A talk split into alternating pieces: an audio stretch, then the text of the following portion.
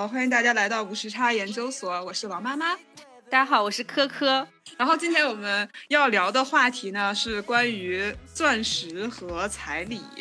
就是恰好因为我们的粉丝群里面正好也有知名群友要求婚，也面临到这一步。然后呢，呃，我们的科科也最近。哎，要做一些就是世俗必须要做的事情了，所以关于此事我也纠结很纠结了很久，就是。呃，包括之前挑钻戒也觉得非常的心累，然后我就跟我男朋友讨论要不要买钻戒这件事情的时候，他就给我提议说，哎，我觉得你可以录一期节目，因为真理不辩不明，你可以听听看大家的想法是什么，就非常建议我做一期这个节目嘛。然后我就跟王妈妈很兴奋的说了这个话题，然后王妈说这个话题好，这这个话题是一个已经理论上订婚六订婚五年半的选手。迟迟没有进入婚姻状态的选手，我觉得对这个事情也具备一定可以的谈资。对，然后除了我们两个这个在婚姻周围晃的这个主播朋友之外，我们今天非常荣幸的邀请到了一位已婚人士欧老师。对，欢迎欧老师。欧老师给我们自我介绍一下。对。哦，大家好，我是欧老师。对，但欧老师毕竟也是一个过来人，也想问问你的钻石情况和彩礼情况。哦，钻石我没有买，因为我觉得没有必要。嗯，就我们是看过，我们确实是去看过看过钻戒的。然后后来我一想，就是我买的那个，我肯定平时不会戴呀，我连对戒都没有戴。然后我还戴个钻戒在手上，我肯定我不会戴它，然后我肯定就是放在家里。我几万块钱放在家里，我觉得好亏哦。我拿这几万块钱干其他什么事情不好？然后我们就看了一下，然后就没有就没有继续买买了。嗯，那简要的彩礼情况呢？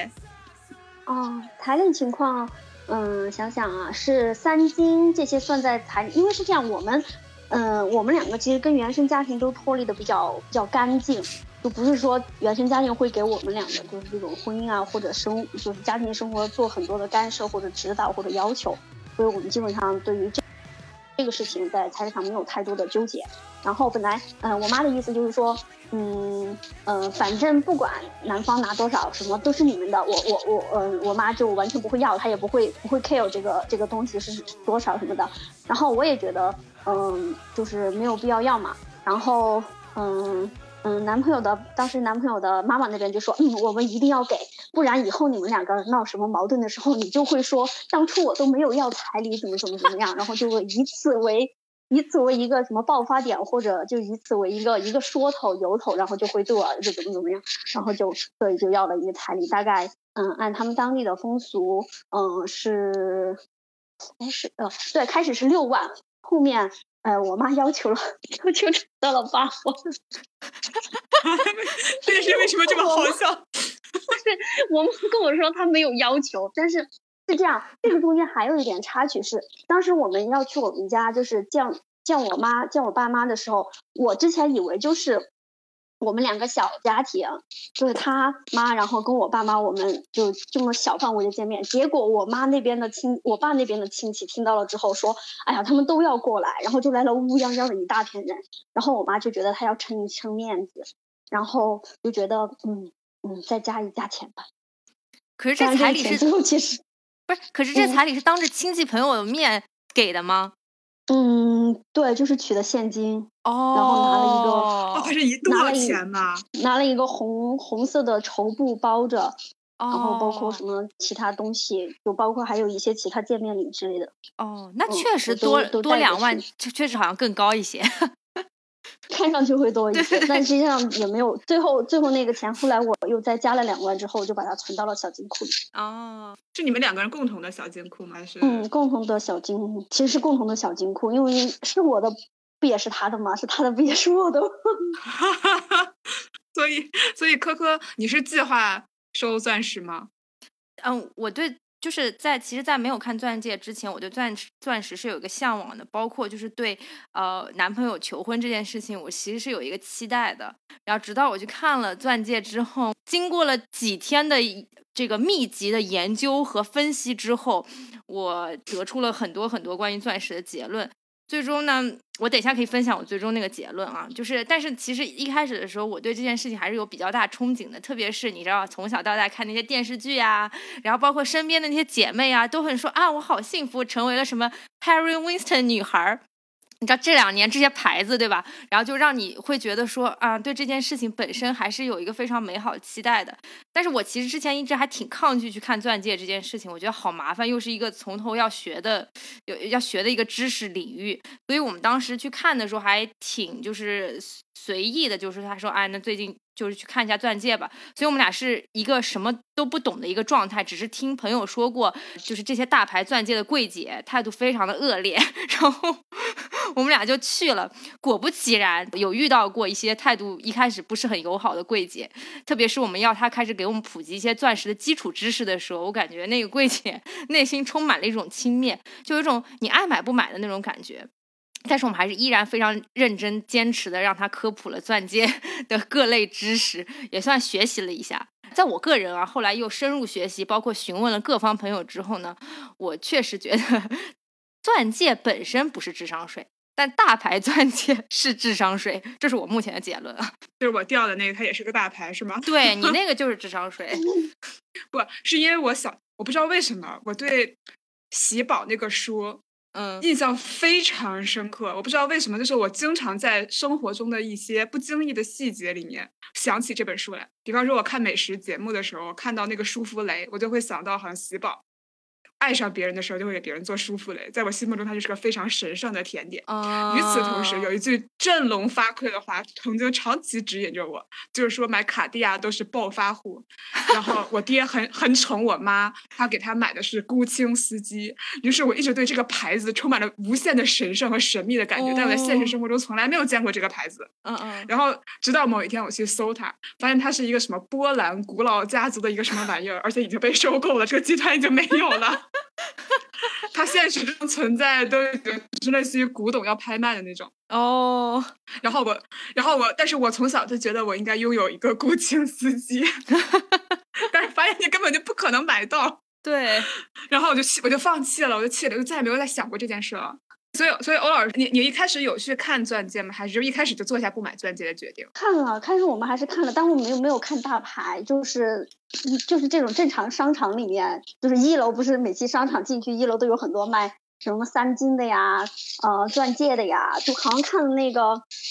我看那几个什么牌，什么爱度啊，就是这种，就是日常商场里面都有的这种，就就能看到的这种牌子。然后看三金的时候就一起看了，然后。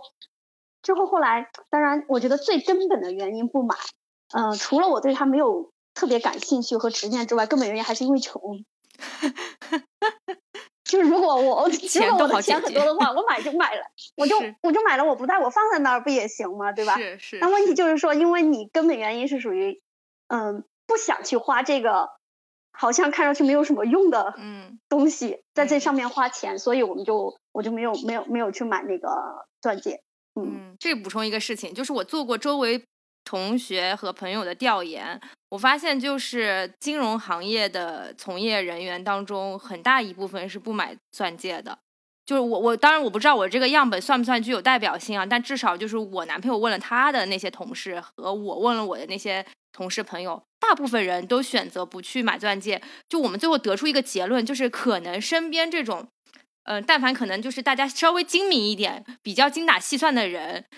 可能都会觉得这是一笔就是不太划算的一个投资，因为毕竟就是你但凡研究过一点这个钻石的保值是不是保值这件事情，你就会发现其实它的这个价值损失还是挺大的。就比方说一个大牌的二十万的钻戒，基本上你要转手的话，我就可能大概率你不会转手，但是如果你要转手的话，基本上呃二手出手的价格就在六七万左右了，其实是一个巨大的一个。呃，跌价的损失，所以很多人他其实觉得这不是一件很保值的事情。我宁愿送你一个别的替代的品，比方说车呀，或者是呃这个黄金啊，或者是什么之类的。他他他，但他们不愿意去做一个钻石这块的投资。就是如果从投资的角度，还有人买二手的钻戒吗？啊，有的呀。就是就是反正哦把钻拿出来，然后再镶进去也可以啊。当铺里面也有很多哦，钻石。再再加工一下。对对对对哦什么地方？当铺铺，当铺，你总那你总得让那些离婚的钻石也得处理掉吧？你不能 总把这钻石一一直带在身上吧？对吧？有些男的不是离婚还把钻石要过去的吗？原，所以从来没有我们上次想过，我以为这种钻戒就是一辈子的，然后从来没有想过还有还可以再再再次次利用，对。来，那个让王妈分享一下，她是我们三个人当中唯一目前收到钻戒的女人。啊，这个故事，哎呀，这个冷饭，这个故事，我跟你说，这个故事已经广为流传。我觉得群里很多人，就包括我们的听众当中，很多人都知道王妈丢了我这个我这个故事，我这个故事，我人生中第一次录播客的时候就讲过，对就是在那个 刘洋他们那个播客里面就讲过。对，然后对，就是一六年的时候，一六年是个闰年，嗯他二月是有二十九号的，嗯，然后我只是突然间给我男朋友讲起了这个，呃，有个爱尔兰电影叫《闰年》，然哦。后呃，他就是讲怎么着，他二月二十九号那一天，好像爱尔兰有一个不知道是不是真的的风俗，就是男的要向女的求婚。嗯。然后其实呢，我当时是给老王分享了这个故事，我的意思是想给他继续分享我在北爱尔兰的一个艳遇故事，就是类似于有一个醉汉怎么出现在我当时那个打工的那个 hostel 门口，嗯，然后我把他放进来之后，然后他要亲吻我，但是我拒绝了，而且我还特别严肃的告诉他，这个这个是我们 hostel 的前台，里面有钱，所以你赶紧走。哦，我以为他是一个来骚扰的人，然后他后来就跟我跟我说，因为已经天很晚了，然后很冷，然后很想暖和一下，然后就互相说了半天，然后我还是把他轰走了，然后就是这么一个充满着就是要 show off 一下的原充满着原则的浪漫故事。对我是 我本本来是讲这个故事的，但是我还没有来得及讲这个故事，然后老王突然说。呃，你这个话是有别的意思？你你讲这个电影有别的意思吗？我说我有呀，我说我有啊，马上就要讲给你听。然后老王说你等会儿，我我先冷静一下。然后，然后就掏出个戒指了吗？不是不是，我说我还没开始讲艳遇就怎么就生气了呢？然后，然后过了二十分钟之后，他给我打电话说他在厕所里面抽了一根烟。他因为他那时候在美国，所以他有嗯烟雾警报器嘛，所以嗯他冲着那个马桶，抱着马桶抽了一根烟，嗯然后说：“我可以向你求婚呀。”什么想让我求婚吗？哦，不是哦，sorry，我刚说错了。那个电影是二月二十九号的时候，女生向男生求婚，就跟正哦常时间是反着的。对对对。然后他说：“所以你刚才是在求婚吗？”然后那那那这样吧，我还是反过来向你求婚吧。哦，我刚才就很懵，这都哪儿哪儿？然后可能有一个背景信息是我那年就是正好要去美国交换嘛，我知道。嗯对对对，他就以为我可能异国时间比较久，要要 surprise。嗯，然后我当天晚上并没有很特完全当真，我也没有特别的分享个什么东西，也没太那个完全百分之百当真。嗯嗯然后，然后等我到美国的时候，嗯，就进去就坐着长途飞机之后，先去洗个澡，而且是冬天的美国东北部就非常冷，嗯，然后我就先洗了一个澡，然后我出来的时候已经看到老王在门口跪下了。哇，他为什么挑？他为什么要挑我洗刚洗完澡的这个时间呢？嗯就其实我非常的狼狈，就是我他那个屋里面没有毛巾，我一直在扯脖子喊说能给我递一个毛巾吗？没有人理我，我就我就满身湿的出来了。是因为老王当时读了一个案例，说嗯有一个男的向女的求婚，然后掏出来钻戒，这个男的还没有来得及说话，女的抱着这个钻戒就走了。哦，然后他算是赠与，而且是没有预先承诺的赠与，所以在这个事情上了法庭之后，这个男的并没有要回这个钻戒，这个女的当然也没有答应他的求婚，他就抢个钻戒走了，哦，这真的是一个案例。不是啊，是因为这个男的跪下来赠与，但是这个男的还没有来得及说你你嫁给我吧，所以就是他不是一个，他是一个无条件的赠与，相当于，所以然后所以他他一定要说出这句话是吧？他怕他 不是他一定让我没有机会跑，因为我刚洗完澡，哦，在冬天的东北部，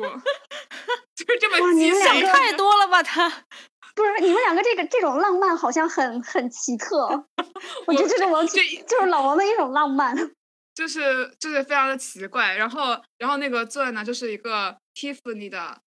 一圈碎钻，然后它主钻并没有过一克拉，然后那个时候张雨绮刚开始红，然后她刚开始跟大家科普了要买超过一克一克拉的钻戒，但是姥姥买那个并没有，但他好歹是 Tiffany 的，然后那个时候大家都还是学生，他应该也花了自己的不少积蓄，然后我就哦。很我是戴了很长一段时间的，哦，所以你。答应了当时。我我一身湿，对，冬被天的迫答应了 你不答应，你就感觉你连毛巾都拿不到了，你知道吗？然后我我当时就对，而且那个时候，而且我上一次的时候不是说过聊起来过，就是那是我人生中最想结婚的时间，就是嗯二十三四岁的时候。嗯，就这个也有前情提要，欢迎大家去听我们上一期离婚的那期播客，对，就是也也有提到过，这个女生在二十三四岁的时候是容易上头的阶段，就那个时候我确实也比较上头。对，然后我这个钻戒确实戴了一段时间，戴了之后就后来就是真的就是某一个晚上，我还在呃读书的时候，我在宿舍里面一觉醒来，觉得手指头轻了一些。然后等嗯我临出发去实习的时候，我发现那个原来是钻掉了。主钻掉了，是掉在宿舍了吗？对，是在宿舍。你那那你说你已经毕业了，欧老师？欧老师是两年毕业的，对，就是。哦，你们在一个宿舍是不 是？对呀、但但他没有见证这件事。我一睁眼它就没了，然后我我我当时找了十分钟没找着，但是你想我宿舍都是自己人嘛，我就跟我就跟我姐妹说了一句我钻掉了，大家也注意一下。然后我一想我实习当时两百块钱一天，我今天要是因为这钻掉了耽误实习又没两百，你知道吧？就本来已经丢了很多钱了，然后钻再不去上班，我就支棱着去上班了。嗯，然后，然后那个时候，那个孙总，孙咱们嗯的那个老嘉宾孙总，天呐，人物线全串上了。就连老嘉宾孙总，那个时候我还在就他在他单位实习，然后他就一边包柚子一边上班，一会儿一边听我讲了这个遭遇。然后他的第一反应是，你看这就是老王这个钻买小了，但是买一个鸽子蛋呢，掉地下能没响儿吗？啊，我突然觉得不是我的错了，你知道吗？然后。然后，然后我跟老王当时也分享了一下这个事情，我我说我我说我错就是类似于我错了，钻没了，对不起，哎，就是你的积蓄哎。然后老王当时第一反应是，哇，这个这个东西更在知乎上面可能就十万加了吧？哇，他也太 实用了。什么是网红？真的的是网红 不得不佩服。然后他后来更了吗？他把这个故事更在知乎上了，他更？了，当然更，但是没有十万哦加，就还行吧，量还可以，但是没有十万，没没有报到他想的那个地步。哦然后欢迎大家去考古。啊，然后我就后来就没在，我跟我妈也说了，然后嗯我回去真的查了一下，就是怎么找掉了的钻，然后有嗯人说就是你把呃房间里的所有灯都关上，然后拿一个手电筒找，因为只有它会反光。哦，然后我找到了两两块钱，一块硬币。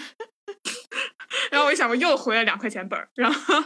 然后就是直到毕业那个时候，我其他室友嗯欧老师就是宴会什么都帮我找了，然后全都没有找到，然后那个文迪也帮我找了，每个人都趴在桌底桌子底下给我找，然后我妈也不是很甘心，然后后来还来过一次我寝室，谁都没有找到那个钻戒。我妈后来跟我说，要不哦你镶一个玻璃袋是一样的。我说 干嘛？我说这为什么呢？最恶心的地方就是当年老王买这个蒂芙尼的时候，它底下就有一个条子，专门一张纸写着“希望你再来哦，怎么会这样”。从各种样？角度上讲，他都不他都不应该写这样的一句话，对吗？对呀，对无，论是从换人还是换钻的角度上讲，他确实有这么一句话。然后后来呢，老王就去找客服了，就说嗯你这个钻怎么掉的呢？你什么质量啊？然后那个对方说的就是，只要你能把钻找回来，我帮你镶回来。这不是废话吗？然后时时至今日，你想想我，以我现在这种对大品牌的哇，蒂芙尼赶紧花钱把我们这个黑公关买掉，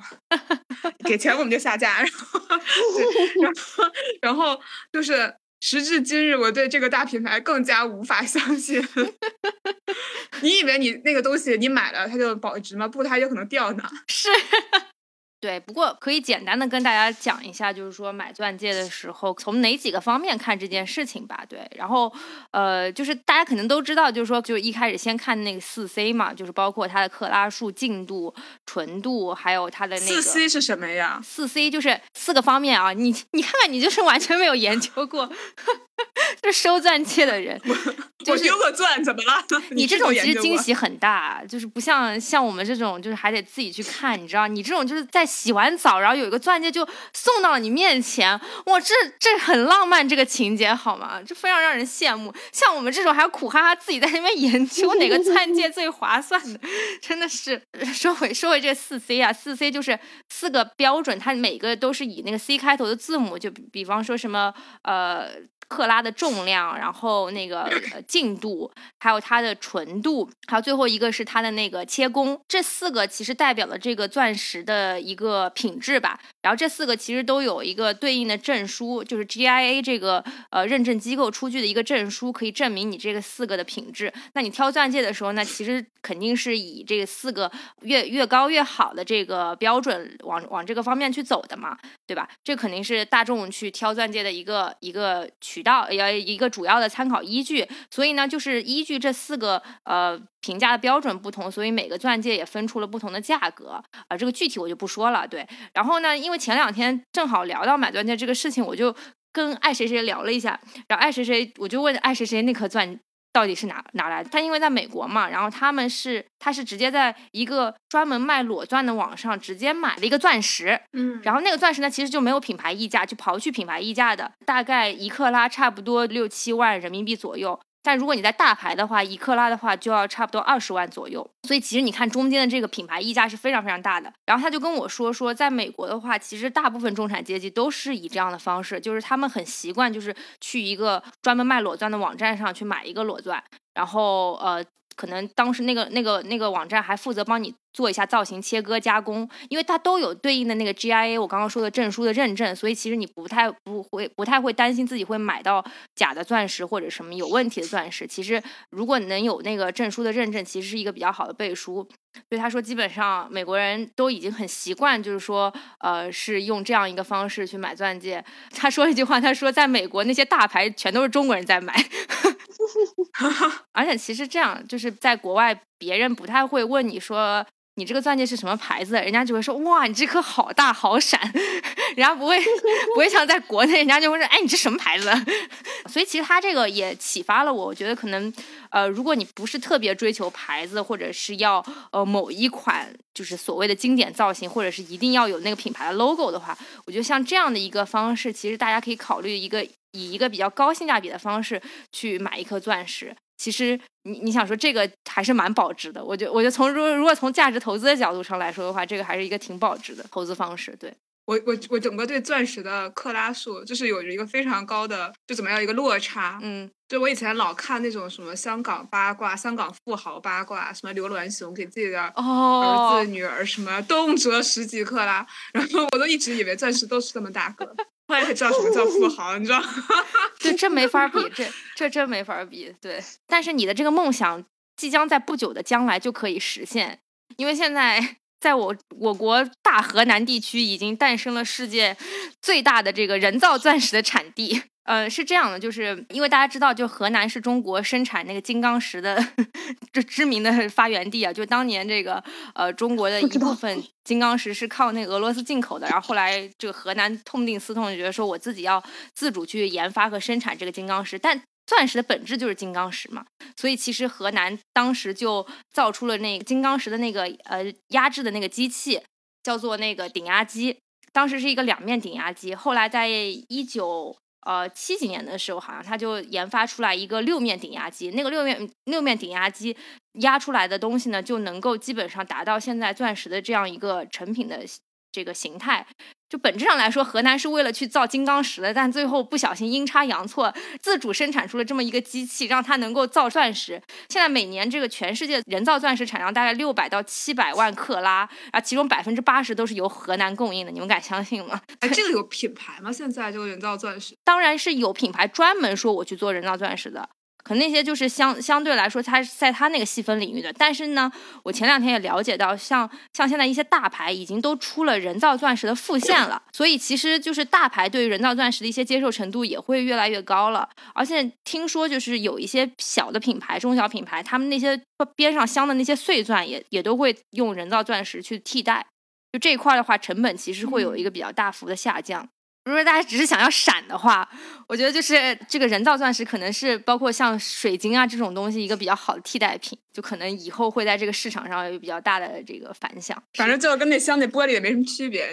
就是有很多替代的方案。就是我因为做了这一番研究之后，我才发现哇，原来这个中间的门道有这么多。还好我没有一时冲动被那个销售催着买了钻戒，因为你知道，你你去逛那些大牌的呃钻石的。就是这个专卖店的时候，销售总是给你一种非常大的压迫感。特别是我，我就不点名某一家牌子了。你进去之后，那个销售就跟你说，就因为那天就是非常巧，是我跟我闺蜜去逛的钻戒。就是那天我正好我男朋友没空，然后我就跟我闺蜜去说，我们去看一看吧。然后那个销售就非常居高临下的把我们俩教育了一顿。那那个销售这么说的：说我建议您和您的先生不要嫌麻烦，要抽出一天的时间把所有牌子都看一遍，然后再决定要买哪一颗。我们这个钻是非常抢手的，您现在看中的这一颗，说不定在全国的某一个地方别人下了定金，你这颗钻就没了。大概的意思就是说，你跟你自如管家也这样，对是。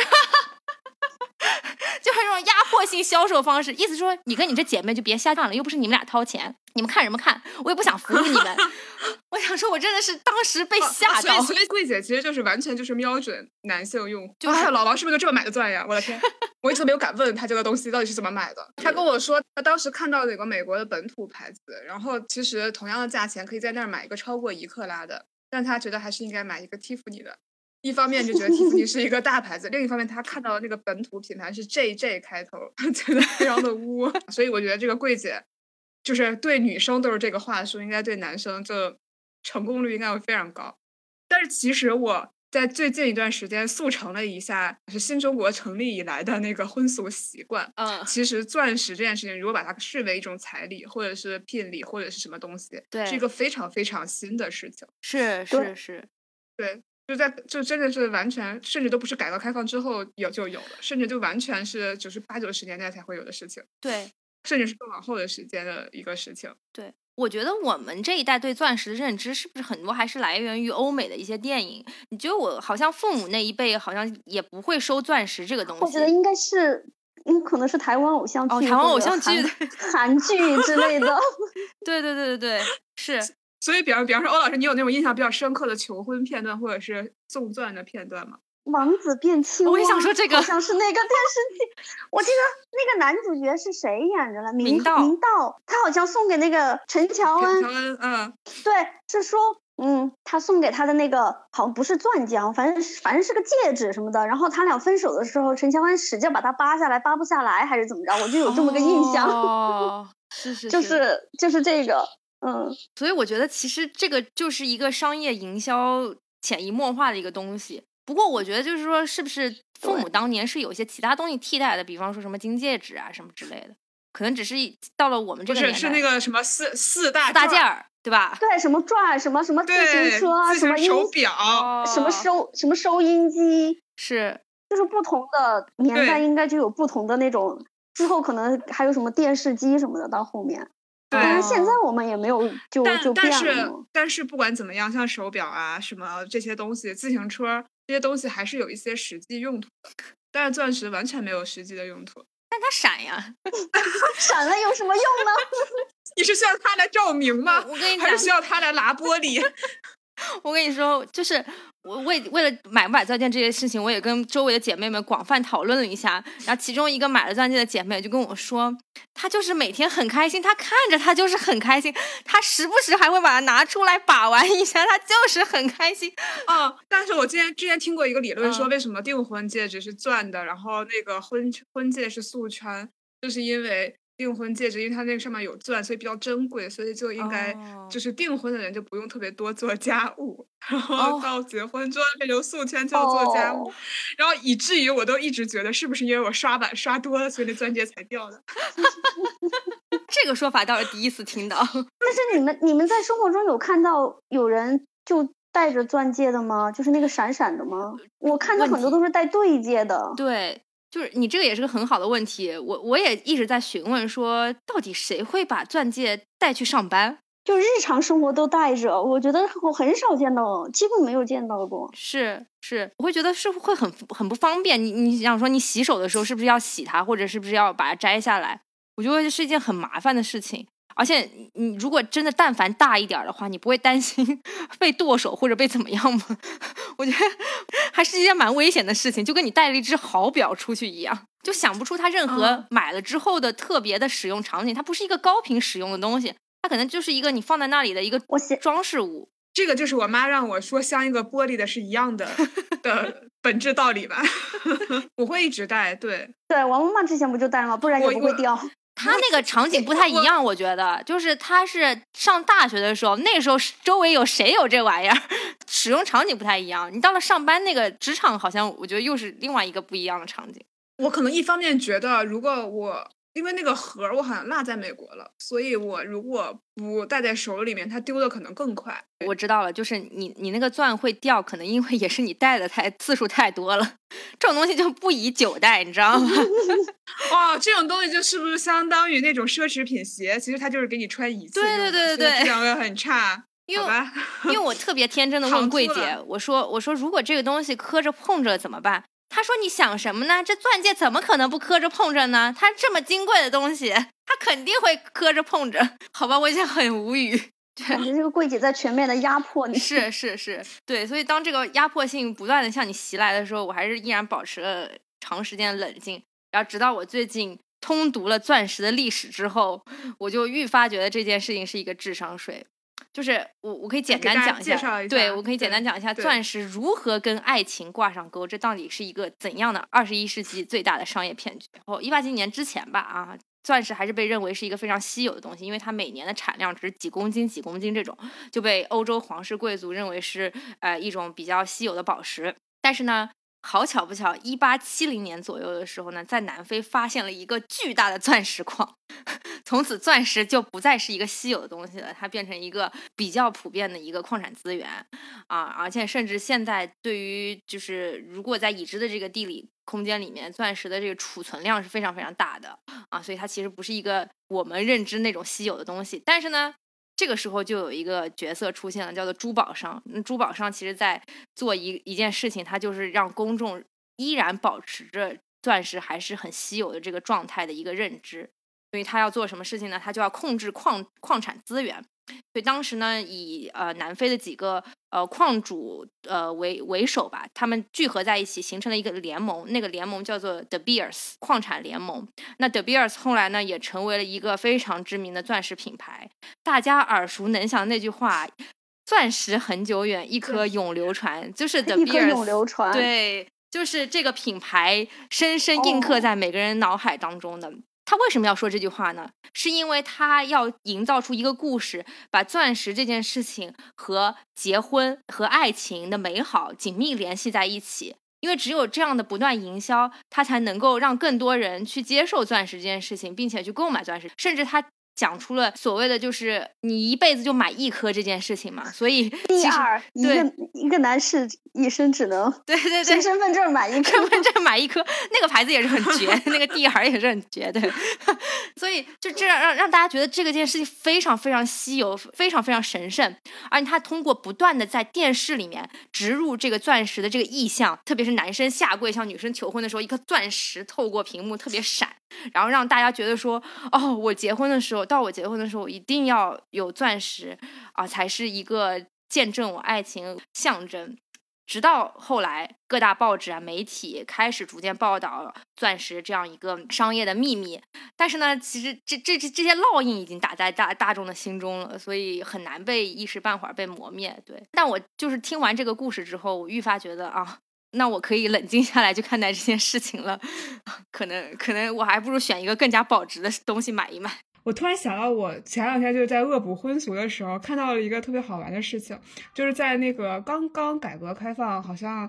前后的时候，然后呃大家就松动了嘛，就是民风更加开放一些了，然后集体主义稍微退潮了之后，就是有一个现象，就是要结婚的那个小夫妻两个人，可以经由当地的单位审批，可以给开一个介绍信，他们就可以去啊城市里面开房。去介绍去那个招待所开房开一两天，是这个东西就是其实是现在，比方说旅行结婚，或者是哪是乃至像这种仪式吧，就是夫妻两个人之间仪式的一个雏形。就这个东西呢，就大家反应过来，就是一种增强双方的感情、升华双方感情的一个东西。哦哦，就是可能原先就是在结婚之前呢，可能感情没有这么深刻。就多少可能是上上一代人，多少可能会有一些就是现更加没有这么开放的这么一个情况。对对。然后通过这件事情是让双方加深彼此的，就是这个热恋的这个程度。然后他们回来之后就可以更好的组成一个就是新的家庭，然后同时结成一个小小的联盟，再去找父母长辈要彩礼和嫁妆。但是我有一个问题啊。那如果就是发现不太适合呢，怎么办呢？啊，好问题，我没有看到这个，他 没有在解释这个现象。那会不会又引发一系列的，你知道，就是相关的这种很恶性的没有，问题？这边只有一两天，应该不至于吧？而且就双方就开了，就是因为那个时候好像会比较珍惜说这种大家可以到城市里面、啊试婚就是进到那个招待所，它不是试婚，就其实是一个升温的过程，对于他们来讲是一个挺奢侈品的东西，嗯就是因为大家婚旅旅行，对旅行因为结婚，对，就是他可能那个时候的人会觉得这东西是一种更没有用的东西，你可能只住了两晚，然后你什么都没有捞到，你钻石还有一个钻，但对于他们来说，你就花了两天时间，你明明可以住在家里面，嗯，而且马上就要嗯住在一起了，但是你还花了两天的时间自己花钱去一个城市里面住了两天，但要不然就得在小树林里是吧？哦，那我就不知道了。你们问的好，或者苞米地里。对，现在不是说那个什么各地都在搞那个什么，比如说像贵州之前，我记得有有对婚婚俗什么什么改革试点什么的，贵州之前还规定什么办婚礼婚就是结婚酒，你的那个摆席不能超过多少桌，然后彩礼不能超过多少钱什么的，哦，就各地不都嗯在搞这个吗？嗯，就是彩礼太高了，单身男性们在这儿吐槽呢。但这个确实，因为说到彩礼这边，欧老师这边就是你当时是怎么跟双方父母去谈这个彩礼或者是嫁妆这个事情？嗯，就是我们我们双方的父母直接见面沟通是很少的，都是通过我们两个，就是我跟我老公就男朋友一起呃来沟通的，因为他们互相听不懂，都是方言，互相听不懂对方的话，所以我妈是先跟我说说这个。呃，就是呃，彩礼他可以不要，无所谓，反正就是即即使给了，也都是给我，就是我爸妈自己不会收这个，不会收这笔钱。嗯、嗯然后我妈说，当然我也不会给你出嫁妆，就是她的意思是说，我们不收这，就是他不收这笔钱的话，他也就不会去就出这笔钱嘛，就这个意思，就是说你们自己决定就好了。我男朋友的妈妈呢，就是说我把这个话转达给我男朋友之后，男朋友再把这个话转达给他妈妈，然后他妈妈的意思呢，就是说，嗯，这个钱还是要出的，嗯，不管是多还是少，但是这个就是彩礼这个东西还是一定要有，嗯，就是呃，万一以后你们两个吵架什么的，你就不会说什么当初你们家连彩礼都没有给，什么什么什么样的，呃，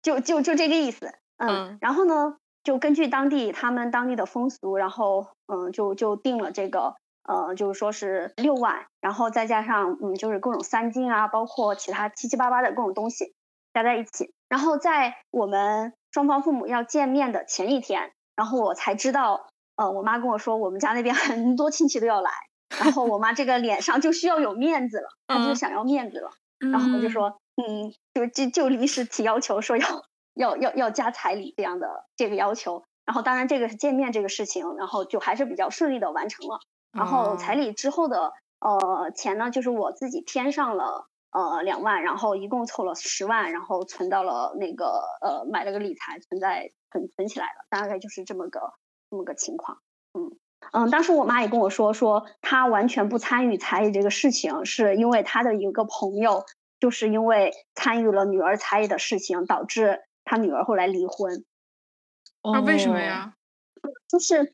那个那个姑娘我也认识，就我们小时候一起长大的嘛。然后是因为嗯、呃那个男方家给的彩礼钱，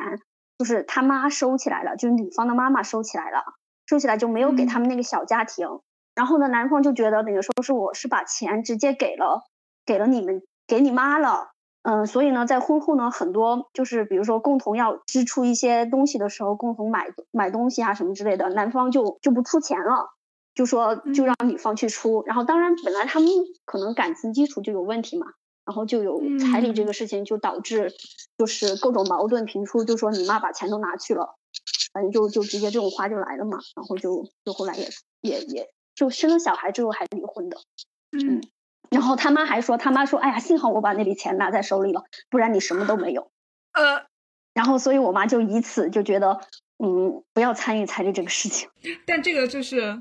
本身可能礼物本身它就承担着这种呃人际关系，就是在流动的这种人际关系上面体现出来自己比较优越的这么一个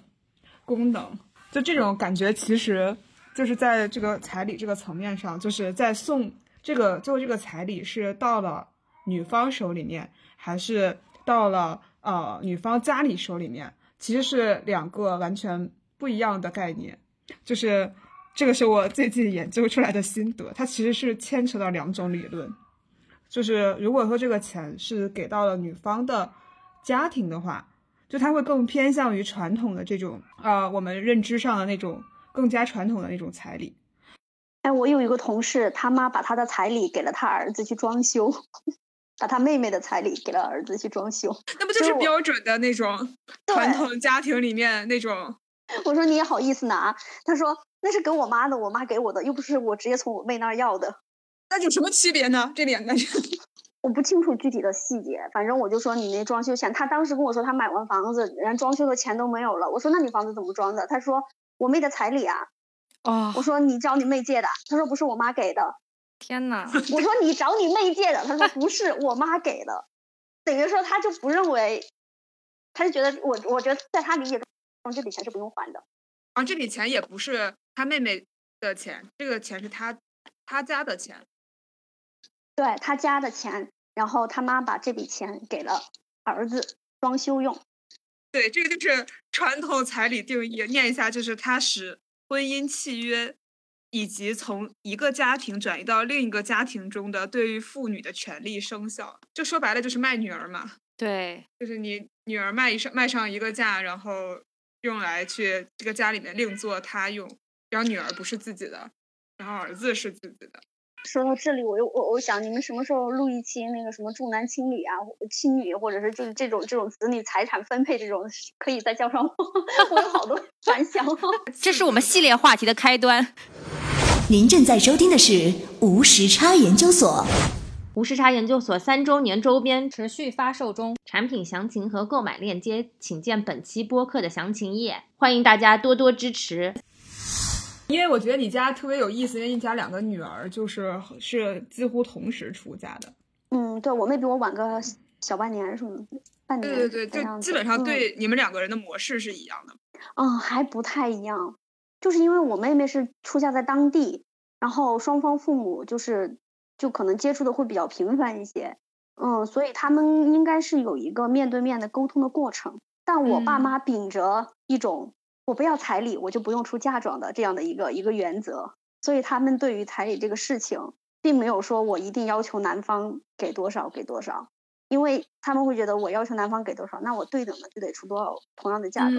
这是他们观念里面的，所以他不要求男方给多少彩礼，然后他不收到自己腰包里，那就意味着我爸妈不用呃出对等的钱，所以你你爸妈的。那个潜意识里是觉得说嫁妆是要跟彩礼是对等的，是吗？嗯，差不多，就是比如说男方出多少彩礼，那女方就得对等的，比如说出出个车呀，或者或者怎么样的，反正就是有一个对等的一个一个价值在里面。嗯，你是你跟你妹妹，你妈都没有给相应的这个嫁妆是吧？我是没有给，我爸后来给我转了一万块钱让我去买被子，因为我们那边有个风俗是女方是要带被子去的，但是因为嫁的太远了嘛，不可能。拎着床被子拿那么多的东西过去太不方便了，我妈 就给我转了一万块钱 让我自己去买。嗯，然后我妹那边应该可能会要多一些，但是我我也没问具体的，因为我妹那边比较近嘛。啊，然后可能就准备的各种东西啊什么的，哦，就会比较多一些。是，嗯，对。但但这个中间还有一个未婚的弟弟，我我估计我爸妈把钱攒到那里去了。对，这个中间不就会有一些就是其实分配不均的问题嘛？因为我我我理我理解啊，就是如果到最后所谓的父母这个，我我们如果讲到这个最后的遗产的话，肯定也是要在子女之间相对来说比较平均的分配的嘛。但其实你妈已经就是如果从父母角度来说，她其实已经预先给了一笔钱给到你的兄弟姐妹了，那会不会在你内心你会不会觉得不太公平或者怎么样？其实就是挺不公平的，但我也没有办法改变。我觉得我就只能接受，但是他们的钱，他们想怎么分配就怎么分配。首先，就是嫁妆这个事情，为什么好像大家谈彩礼多于谈嫁妆？嗯，就是因为其实嫁妆本身是依附于彩礼来存在的。对，就是在更早之前，对它是一种一种间接的一种嫁妆，就是它的那个嫁妆的钱其实是来自于彩礼的，比方说彩礼的百分之多少充作嫁妆。对，然后。然后这个东西，它可能用来购置一些新婚的物品，然后也有可能就是钱。然后，但是它这个事情呢，它这个钱在婚后是归新娘所有的，嗯，就是在就相当于彩礼分割出来一部分归新娘，剩下的一部分归她原生的这个家庭。就是如果是那种直接的嫁妆，它其实更像是陪嫁。对，就是我直接是给你的一套东西。就比方说，你看《红楼梦》里面就。王熙凤啊什么的，就他会说，哎，我家的陪嫁怎么怎么样，就是多多富贵啊什么的，就是其实也就是为了，就是也是相当于替新娘争夺在新家里面的话语权，而且这个新家不只是一个小家庭，它可能是新郎家整个的一个大的家庭。陪嫁就是说它远超过彩礼本身，或者是我根本没有在意彩礼的事情，嗯，就是他赔的可能是大件儿。嗯嗯，就是我们现在说，我们现在人说陪车或者是装修或者是什么，因为以前可能是女方家就直接陪了一些大件儿，或者是就是现金，就很很多的现金，可能是超过彩礼的。嗯，然后这个东西也应该是握在新娘手里面的。是，但只是说后面就是我们在很长一段时间都是说这个彩礼是一种赔偿，就是类似于新娘以后就不再是前一个家庭的人，不是自己亲生父母家的人了，她嗯从此以后要给新郎家去繁衍后代呀，对什么做家务呀，是吧？就是成为一个新的生产资料。那你这东西是要花钱的，毕竟人家可能上一个家庭把把这个生产资料给你养出来了。对，它其实是有一种很物化的成分在。包括现在我也听到过一些情感博主会说，为什么给彩礼，就是因为女方在婚姻的前几年，就大家基本上是会很快要小孩嘛，嗯就是她在婚姻的前几年是要付出非常多的，那就是远超过男性的。那把这个钱给到女方，可能对，尤其是那种非常注重事业的女生来说，她可能是一个补偿，嗯，就相当于给给了一两年工资这种感觉。我我以前觉得这种说法还好像有点道理，就是嗯挺对的。但其实你仔细细究起来，其实跟刚才说的那种说法，为了新娘的繁衍和劳动力转移啊什么的，其实没有特别本质的区别。对，对对，但是但是现代化了之后，它有一个东西就是类似于呃，它其实是资助小家。如果这个这个钱最后是拿到就是新郎新娘手里面的，然后它是成为呃，他你去拿这个钱做基础，做个小买卖啊，或者是投资啊，或者是怎么着，就是他作为新家的启动资金的话，那其实是一种变相的资助。而且还有一个很好笑的地方，就是我我之前看好像一个研究说，好像在这个情况下，女方出面去要彩礼会更多一点。即便是其实新郎也想要这个钱，但是他会 派新娘出去要钱，好像他更哦，名正言顺一点。而在涉及到男方家，比方说家里人口比较多的时候，他其实先结婚，先去派女方要彩礼，有一种变相的分家的意思。对对对，提前在父母去世之前，先把那个财产先分一部分过来。对你，你这个确实是，就是我之前有问过一个朋友，她因为她的老公是兄弟两个嘛，然后呃，他们家其实这个女孩家其实是不要彩礼，但是对男方的妈妈是执意要给的，意思是说啊、我已经给了哥哥了，那你你这边我肯定也是要给的，就觉得在可能在父母父母心中，那我不能偏袒了某一个儿子嘛，所以他还硬塞了彩礼给他，对。好累啊，还要早端这个水，礼哎呦我天！对。哦，两个儿子得是这样，对，觉得现在很多可能都是先小夫妻俩，就是先商量好一对个结果，对对然后再。再去跟父母再去做沟通，直接让父母来沟通，有些时候可能会出 bug。是是是是，不希望父母太强势的插在这个中间吧。就是我后来也看了看很多，为什么大家会因为各种各样彩礼的问题吵架？我觉得多半是因为，呃，就是彩礼和嫁妆的这个不对等，才造成了两方的这个这个拉锯。很多父母介意的就是。我的这个这笔钱其实没有给到孩子，而是给到了对方的父母。呃，双方这个钱是是以一种交换的形式，而且特别是在彩礼和嫁妆有非常巨大的悬殊的情况下，这个时候才会造成一个比较比较大的这个分歧。我我其实觉得，呃，谈不拢最大的原因是因为透过钱这个事情，看到了双方的价值观不一样。就是嗯也有人是认可的，就是嫁妆什么彩礼不对等，也有人是认可的。我今天也问过我的同事，嗯嗯他就觉得他的彩礼远多过嫁妆，但这件事情是应该的。但是他在男女在性别意识上相对也还是比较落后。嗯，他就是觉得自己买了个老婆，他他也认可他就要花更多的钱，然后恰好他老婆也认为 OK 这个事情，嗯那那其实他人家也谈拢了，就这个事儿也悬殊。其实这个事情是因为折射出来两家人的观念不一样，所以容易所以才容易崩。这个中间还牵扯了很多地域风俗习惯的问题。对，就是有些人要钱可能是真的要钱，有些人要钱是为了要面子。是是是是，所以说吧，我是确实以前对很多婚俗都不了解，比方说我都不知道有什么万里挑一这样的钱，还有什么改口费这些，我完全都没有听说过。原来就嗯是你改口叫人，就是也可以给钱，就是就是，然后会有人装装钱给你，好像是一种仪式的那种感觉，是因为你这个仪式本身，然后给你贴了个工资这种感觉。对，就我原先从来没有听说过这个事情，然后我我我在补婚俗的时候发现，在七十年代的中国，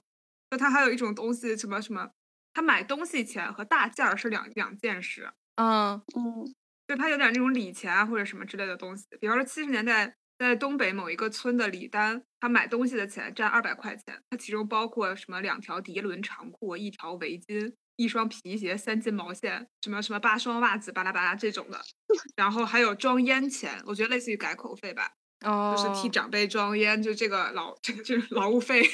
婚礼上的劳务费五十块。然后到了到了九十年代的时候，刚才说的这些钱就会变成叫折合彩礼，就是一种叫干折，嗯。就是直接把它折成了钱，嗯直接就给了，就相当于就是现金部分的彩礼。嗯但是其实像家具、床上物件还有大件什么的，就一样还是在彩礼的这个范畴里面。嗯，就是感觉各种巧立名目 收收钱是吧？我就感觉就是，就感觉你要互相适应对方家庭的婚俗，就一定要，要不然就是真爱，要不然就真的无所谓，要不然就真的是一一模一样，不然感觉这个两这个两个家庭的融合，从这个婚俗讨论前初期钱财分配的一开始就要开始进行了。对，很多时候也容易在这个地方谈崩。我之前确实有认识的男生，就是因为两家可能比较悬殊，也没嗯有很悬殊，但是可能女方认为很悬殊，就是家庭背景，他们已经到了谈婚论嫁的状态了，甚至是男方已经买好了、准备好了婚房，这个房子跟女生没有什么关系，嗯就是已经为女，就相当于为这个新的家庭准备好了婚房，而且离自己上班的地方通勤的时间还非常长，嗯就是可能有两三个小时，他为了就婚，就是为了女生方便。是然后，即便如此，他们这次终于要谈婚论嫁的时候，双方父母然后也坐到一起吃饭了。就这个女生的家庭还在不停的考验男生，啊就是还在以各种名目去考验男生，嗯就以至于到了两家人直接在饭桌上面谈崩，然后直接后面就分手了。就是他就不停的考验，从你的他的挣钱能力、挣钱，然后买东西什嗯么，对，就是你生活中的所有细节都好像在设设置考题一样，但是永远好像都无法满意。就你甚至都不明白他是不是本身就是想让他分手。对我我我这我这个也觉得很奇怪，就是父母他介入在中间。提提及各种自己的要求，他到底是为了什么呢？他为他是为了就是考验对方的能力，然后去看对方到底爱不爱你女儿，还是为了就是说他一定要挣得这些面子，占据这个所谓的就是未来的这个话语权的制高点，还是说他可能回到他的家乡，他可能如果如果没有没有办法收集到他满意的这些答案和结果的话，他可能在就是所谓的这个同辈当中抬不起头。我觉得我觉得很奇怪这些点，我我现在并没有办法理解这些事情。我觉得是有一种树立权威吧。嗯，我我倒是想起一个点，就是我觉得这其实就是就双方家庭坐在一起谈彩礼这个谈彩礼嫁妆这个事情，其实很能体现就是新这双方两个男男生女生在各自家庭里的地位，就是你有、嗯你在你本来的这个小哦家庭里有没有话语权，是，有没有啊很独立，能脱离，能够就是说我说什么就是什么，我这个事情我能做主，就我觉得这是很、嗯很能体现的。嗯，就像比如说像你刚才说的那个女生，如果她在她自己的原生家庭里面是比较有主见的，她其实就很可以把握这个局面。就是说我已经跟我男朋友非常好了，你不要给他提任何其他要求了，他已经嗯非常好、非常好了。是。嗯，对我觉得欧老师这个说的很重要点的。但是我觉得大多数人其实相对来说没有那么多的主见，甚至很多时候因为从小可能父母的管教啊，或者是父母的这种教育的模式啊，导致很多人其实还是相对来说非常依赖他的原生家庭的，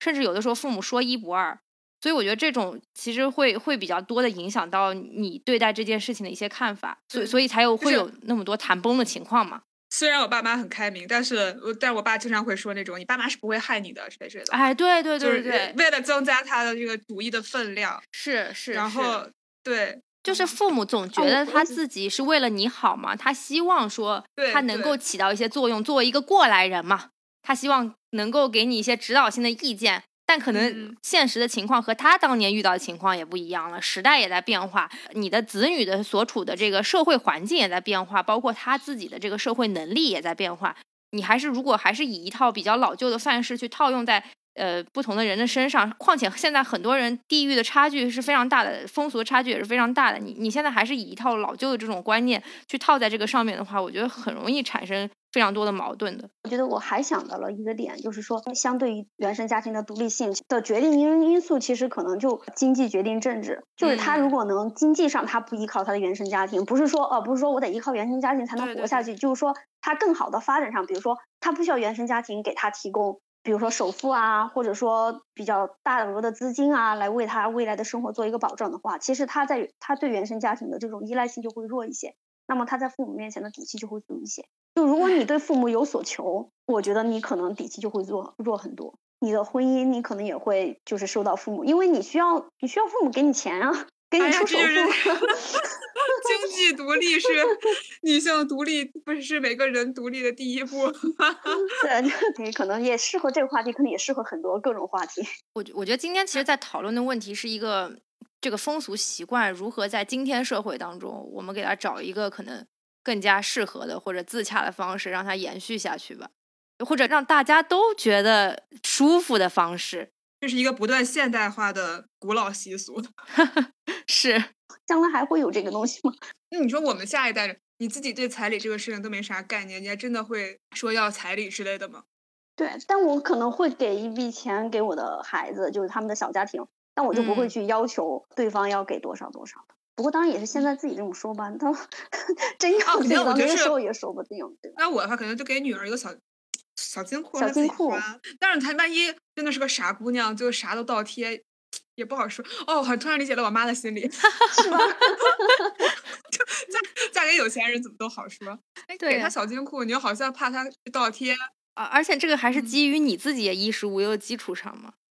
你还有东西可以给他，对吧？就很多时候，对很多问题没有办法解决，就是因为没有钱。对，你听来听去就是六个钱包之间互相倒腾，是，真的是。哎，对，我想起来老王就是坚决反对彩礼的。那一派男生男生，他的几个观点是说，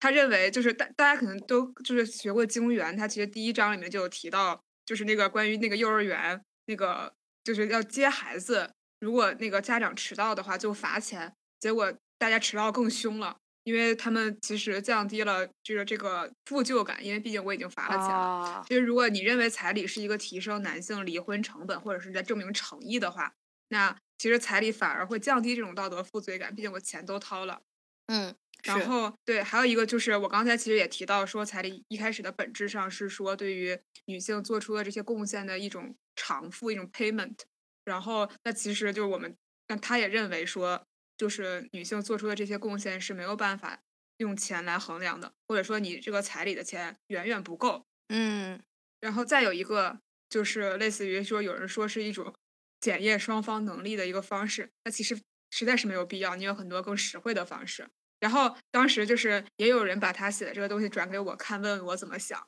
然后我当时就说，对于一个上交自己收入的人来说，我觉得这个叫什么？这个就是不穷寇莫追，你知道吧？他也就是嘚瑟两句，你以为他能真怎么着一样？他先给自己铺好路是吧？对。对，在知乎上看到一句非常有意思的话，他说有些地方觉得嫁女儿不要彩礼，人家就觉得廉价不珍惜会受气；有些地方觉得嫁女儿要彩礼是卖女儿也会受气，这个就是薛定谔的彩礼。然后，然后说白了呢，就是穷人缺钱需要钱又要面子，所以有一套说辞；富人不缺钱，用这种方式要钱。更没面子，然后这是薛定谔的面子，所以就是，其实这个东西它有一个事物的两面性，你怎么说它好像都没有一个自圆其说的方法。很多人可能只是遵循着某一种古老而又神秘的习俗，大家其实要到最后也不知道到底自自己是在要什么东西，就会让你觉得越来越迷。总总而言之，就是我觉得这件事情就是可能各家都有各家的特殊性吧。然后我们在这里的讨论也不是。想要就是呃以偏概全的去去涵盖所有的情况啊，但是就是我我觉得回到这次讨论的目的，其实我我们也是希望说就是回到我刚刚说的，就是说可可以看一看这样一个传统习俗到底在现代社会会演变出一些什么样的形态。那作为我们来说，作为年轻人来说，我们又能在中间做些什么东西，不要让这些相关的这些匪夷所思的悲剧发生。讨论到最后，其实就是你如果。如果你们两个家庭都把都很对对方很真诚，把对方看成一个大家庭的人，那其实彩礼啊、嫁妆这些事情就不会闹出那么多矛盾。对我觉得我会非常尊重它作为传统礼仪的一部分。嗯嗯就是就是有些时候，我我觉得这个是要你既然都是一家人，然后就是家人之间有一些让步，就是尤其是可能这个传统习俗是来源于家人的传统观念，家人之间有点让步，我觉得也还 OK，就只要不是为了非常原则性的问题，比方说真的贴给了弟弟或者怎么样，就在实际上就是还是说我们这六个钱包受益了，那我觉得嗯我都是可以接受的。就是适当的为父母做妥协，或者对方的父母做简单的妥协，我觉得都 是 OK 的。嗯嗯嗯，或者其嗯实也是父母心里的一种安慰吧。就是很多父母就是希望说以这个来衡量对方对自己女儿的重视程度呀。对，就这个事情，他你成全他呢，他会觉得有面子，或者是觉得他为你好，然后你听从了他为你好的建议，他还有他的存在的价值，是他还能感觉到父就是母母女父女之间连心，或者是对方父母，那我们现在是一家人了。是然后，但对于你来说，你也没什么失去的东西，你对拿干捞了一笔钱。当然这个是要在大家都能够达成一致共识的基础上啊。对，但是如果说你没有达成一致共识，真的撕的非常难看，这个时候你不是更应该你反思的不是说我该不该要这个彩礼，你甚至应该反思你这个婚还要不要结。嗯，对，你们的关系还要不要继续？但是如果像那种就是因为彩礼没有谈拢而轻易的说了分手的，你你们是怎么看待的？真的觉得他不是轻易的分手，嗯他是积蓄已久，啊，或者是有问题之前没有发现。我不，我觉得这个东西不是说我今天很暴躁我就分了，就是如果说我们。就哎，我前两天看了一个知乎，也是知乎的一个回答，我觉得挺好玩的。就是说当时这个小婚闹，就可能跟这个不是很相关，跟彩礼不是很相关。就说他当地就是有闹闹新娘的这个习俗，嗯，然后呢，男方家也觉得说，你要是真不让亲朋好友闹呢，也不太好，就是以后也有点儿可能在邻哦。里之间抬不起头。但是呢，他们就想到了一个办法，嗯。就是女方家呢确实有一个婚俗，是说要带一个小木头斧子，就是带符去呃男方家，嗯。就确实人家是有这么个婚俗，但是呢，人家是带着那种小木头斧子，啊嗯，双方就想了想，说我怎么解决两边儿的事儿呢？于是这个新娘带了一个真的货真价实的大斧头，然后等到那个那些人去闹洞房的时候，一看新娘举着那个斧头，谁没谁也不敢闹了。哇，就是，但是双方面子都得到满足，因为这个男方也能解释，人家有这个婚俗，人家带斧头我不能不让人家带吧，人家为了尊咱们双方尊重嘛，对吧？然后是是是，这对，然后真的去闹洞房的人一看这个大斧头，吓坏了。觉得这新娘很不好惹，哎，每个人都周全了。那其实你看这些事情都是有解决办法的，对，就在乎于你愿不愿意解决和大家愿，就是到底就是会不会集思广益去解决。对，是。其实我觉得就是有很多可以调和的这个方向嘛，不管像欧老师之前说的，就是是不是你们自己小小家庭当中先达成共识，然后再去做父母的工作，或者其实很多双方父母，今天我也我也简短的问了一下我爸，我说你们会跟周围的朋友去聊，说我女儿收了多少彩礼或者怎么样之类的吗？好像就是大家很少会再去提及相关的这些事情。我觉得，如果父母能够不太介意说他一定要遵循老家的某一些风俗，或者一定是在乎说他在朋友之间的那个面子，我觉得很多事情是不是也会更好的就有一个妥善的解决办法？啊，希望大家把这一期播客转给父母听，听听这些乱七八糟的事情。平时上班已经很累了，是先开一个小会，听听上去一个比较完美的解决方式。其实像欧老师这种，我们先家庭内部核心家庭开一个小会，然后再分别去沟通。天呐，每上班已经很累了，然后你要先开一个两个人的会议，再分别去开三人会议啊，甚至是多人会议，然后再去碰头，再开回两人会议，并且达到一个结 论。是真的，是的，对，就让我就咱们大家都能省一省事，都会开心很多。这样可能缺少缺少了一种啊结婚的仪式感，对啊，人是情味，就是的那种是的，嗯，这种嗯传统，就是结婚嘛，就得有一些看上去很麻烦又没有什么用的这种流程和仪式在，所以所以才能叫结婚。对，说的好像是婚姻本身啊。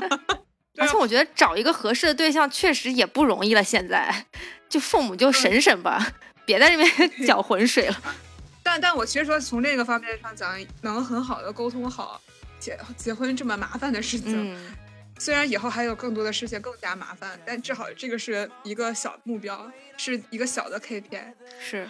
是。后面虽然虽说后面有更大的 KPI，但是这个也是一个说难不难，但说容易也绝对不容易的一个第一个坎。对，预示大家反正婚姻里面要过更多的坎。我们也会在今后的节目当中跟大家一一讨论。继续追踪 对主播和各位嘉宾的婚姻状态，是 及时更新大家。希望所有就是要进入这个阶段，或者是计划进入这个阶段的男男女女们，都可以顺利的度过这一关。然后，如果室友万一发现有各种不合适的地方，也要有断壮士断腕的决心。但无论如何，都是希望大家。所有的家庭和睦，然后我们可以弥合各种的矛盾。其实是不是对于这件事情到底应该怎么做，应该走向哪里？我觉得大家都应该有一个理性思考的态度，或者你自己内心其实要对这件事情有一个比较明确和清晰的答案。当外界周遭不断的去骚扰你，或者是不断去给你洗脑的时候，我觉得可能你适时的也要能够不会那么被带跑偏。甚至就是你可以去掌握或者扭转这个事态吧，对。那今天就到这里啊，谢谢欧老师，拜拜。嗯，好，拜拜。嗯。We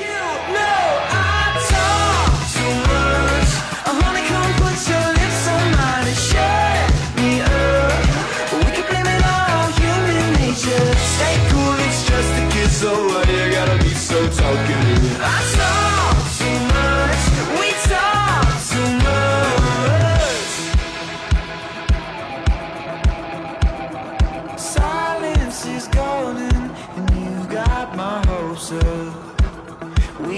till